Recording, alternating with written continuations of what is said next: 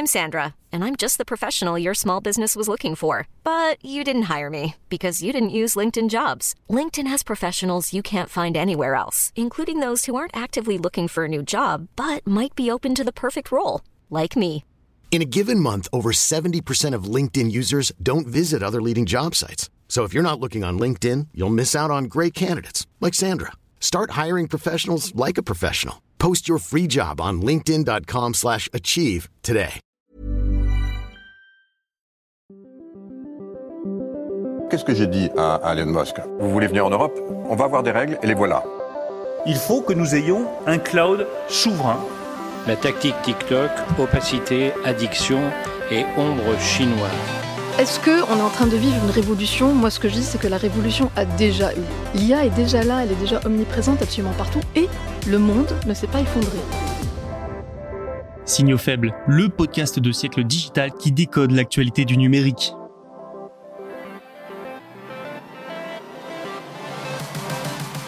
Salut à toutes et à tous, vous écoutez bien l'épisode de Signaux faibles du jeudi 7 décembre 2023, voici le programme du jour. AMD lance une nouvelle gamme de puces pour concurrencer Nvidia, les performances sont sur le papier assez impressionnantes. Google a enfin dévoilé son intelligence artificielle Gemini, c'est son plus grand et plus puissant modèle d'IA. En parlant d'IA, nous parlerons également d'une startup du MIT qui veut révolutionner le secteur, il s'agit de Liquid AI. Nous terminerons par les transactions dans la tech en Israël, elles ont atteint leur niveau le plus bas en 10 ans. Pas mal de choses à décoder aujourd'hui, alors on ne traîne pas, c'est parti avec la première actualité. AMD veut mettre fin à la domination de Nvidia dans les processeurs pour intelligence artificielle. La société a présenté sa nouvelle puce pour IA, la MI300X, lors d'un événement à San Jose en Californie. Petit rappel, ce genre de composant est essentiel pour développer des IA toujours plus performantes. Il s'agirait, selon sa directrice générale Lisa Su, de l'accélérateur d'IA le plus avancé du secteur. Elle a affirmé que ce nouveau produit surpasse ceux de Nvidia. La nouvelle puce posséderait plus de 150 milliards de transistors et 2,4 fois plus de mémoire que la H100 de Nvidia. Cette dernière entreprise domine très largement ce secteur grâce à sa puce H100. OpenAI, Microsoft, Amazon, Meta et même des géants chinois sont tous dépendants des processeurs du géant américain. Forcément, ça fait ses affaires, ce marché étant très lucratif, il devrait atteindre 400 milliards de dollars de valeur d'ici 2027. Les revenus trimestriels de Nvidia ont par conséquent triplé sur un an et sa valorisation a explosé dépassant les 1000 milliards de dollars. Avec sa nouvelle gamme de puces MI300, AMD s'attend à atteindre 1 milliard de dollars de ventes vers la mi-2024 et vous avez entendu, j'ai bien parlé de toute une gamme parce qu'il n'y a pas eu que la MI300X qui a été présentée. Problème, Nvidia, le numéro 1, ne se repose pas sur ses lauriers. Une nouvelle puce, la H200, a déjà été annoncée. Pas sûr donc qu'AMD arrive à rattraper son retard technologique. Meta et Microsoft ont pour leur part annoncé l'intégration du MI300 d'AMD dans leurs infrastructures d'IA. OpenAI envisage également de l'utiliser. Tout ça montre qu'AMD a déjà su séduire des géants de la tech avec son nouveau produit. Pour eux, c'est un moyen de réduire la dépendance à Nvidia et de baisser les coûts. Pour AMD, c'est un pas important dans la course contre Nvidia. L'un des enjeux pour la société sera aussi de parvenir à lancer des produits sur l'un des plus grands marchés du monde, la Chine. Des sanctions américaines bloquent les exportations de puces avancées vers l'empire du milieu, mais AMD pourrait tout à fait développer un nouveau processeur basé sur son MI300 mais bridé afin qu'il puisse être exporté malgré les sanctions. Enfin, n'oublions pas que nombre d'entreprises développent leurs propres puces pour IA. C'est le cas de Microsoft, Google ou encore Amazon, il y en a toute une foison. Ce qui signifie que la concurrence pour Nvidia, mais aussi pour AMD, ne va faire que s'accentuer. Ça y est, dans un billet de blog publié le 6 décembre, Sundar Pichai, PDG d'Alphabet, et Demis Hassabis, PDG et cofondateur de DeepMind, la branche intelligence artificielle du groupe, ont présenté Gemini. Ce nouveau grand modèle de langage, ou LLM, est multimodal et sera utilisé par Google pour doper ses outils d'IA générative. Bien sûr, l'objectif est aussi de concurrencer les IA concurrentes comme GPT d'OpenAI. Autre objectif mis en avant par la firme de Mountain View, rendre l'IA plus utile à tous. Une volonté d'accessibilité qui se traduit par trois versions de Gemini. La première a été nommée Gemini Ultra. C'est la haut de gamme, la plus performante. La deuxième, Gemini Pro, s'adapte à un grand nombre de tâches et de besoins des utilisateurs. La troisième et dernière version, Gemini Nano, est pensée pour des tâches plus spécifiques et pour les appareils mobiles. Elle est donc moins puissante et plus légère.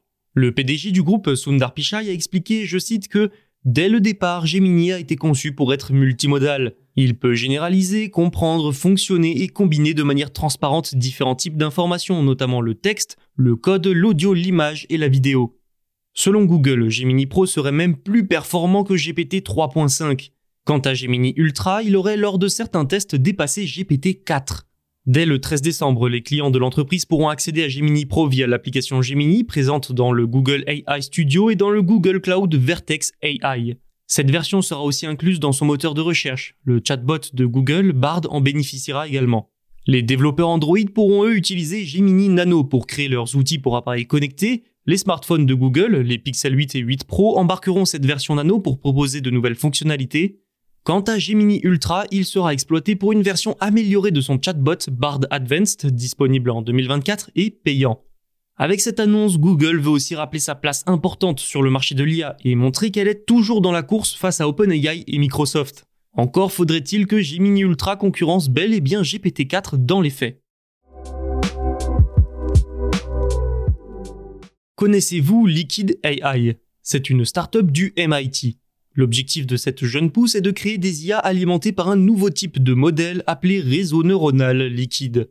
Aujourd'hui, les intelligences artificielles sont alimentées par des modèles de langage, on parle alors de deep learning. Mais Liquid AI veut créer un nouveau système sur lequel reposeront les IA. Très récente, cette société s'est révélée aux yeux du grand public en annonçant hier une levée de fonds de 37,5 millions de dollars. Des sociétés de capital risque ont notamment participé avec des investisseurs bien connus aussi, tels que Tom Preston Werner, cofondateur de GitHub, ou encore Tobias Lutke, cofondateur de Shopify.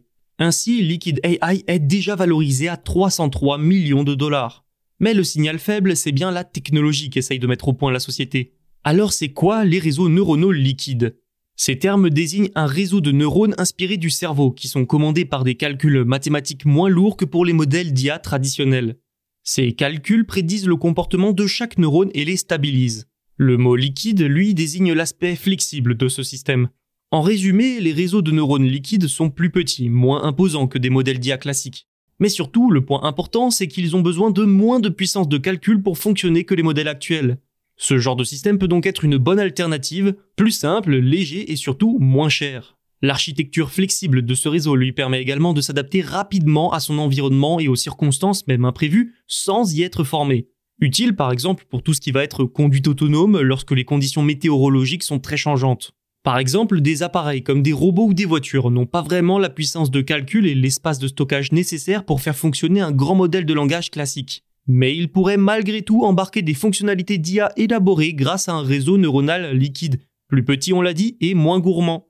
Sur plusieurs tests, l'équipe de Liquid AI affirme que leur réseau neuronal liquide a battu des modèles d'IA traditionnels à la pointe de la technologie. Mobilité, énergie, finance, santé, nombre de secteurs pourraient bénéficier de cette technologie. Et c'est là tout le but de Liquid AI, mettre au point cette technologie puis la commercialiser évidemment. La jeune pousse a déjà prévu de fournir à des clients une infrastructure d'IA sur site et privé et une plateforme pour leur permettre de construire leur propre modèle. Pour terminer, direction Israël. Les transactions dans la technologie et les offres publiques y ont atteint leur niveau le plus bas depuis 10 ans. Une conséquence des manifestations qui ont secoué le pays ainsi que du conflit avec la Palestine et du ralentissement de l'économie mondiale. Il y a eu 45 transactions évaluées à 7,5 milliards de dollars pour des entreprises technologiques israéliennes cette année. L'an dernier, c'était 16,9 milliards de dollars selon un rapport de PwC, plus du double. L'acquisition la plus importante a été celle de la startup Talon par Palo Alto Networks pour 625 millions de dollars. Et environ la moitié de toutes les transactions étaient liées à la cybersécurité, pas étonnant, Israël s'est quelque peu spécialisé là-dedans. Et tout ça, ce n'est pas bon signe. La technologie représente tout de même 18% du PIB israélien et plus de la moitié de ses exportations. Une énorme baisse des transactions dans ce domaine est donc une mauvaise nouvelle. Outre le ralentissement de l'économie mondiale et du pays par des manifestations, il ne faut pas oublier que beaucoup de travailleurs de la tech ont été appelés à servir dans l'armée depuis octobre.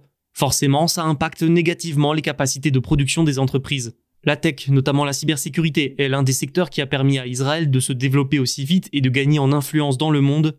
Pour tous les acteurs technologiques israéliens, les conséquences politiques et économiques du conflit avec la Palestine seront donc à surveiller de très près. C'est la fin de cet épisode, merci pour votre fidélité. N'oubliez pas de vous abonner, tous les podcasts de Siècle Digital sont disponibles sur siècledigital.fr et les plateformes de streaming. À demain.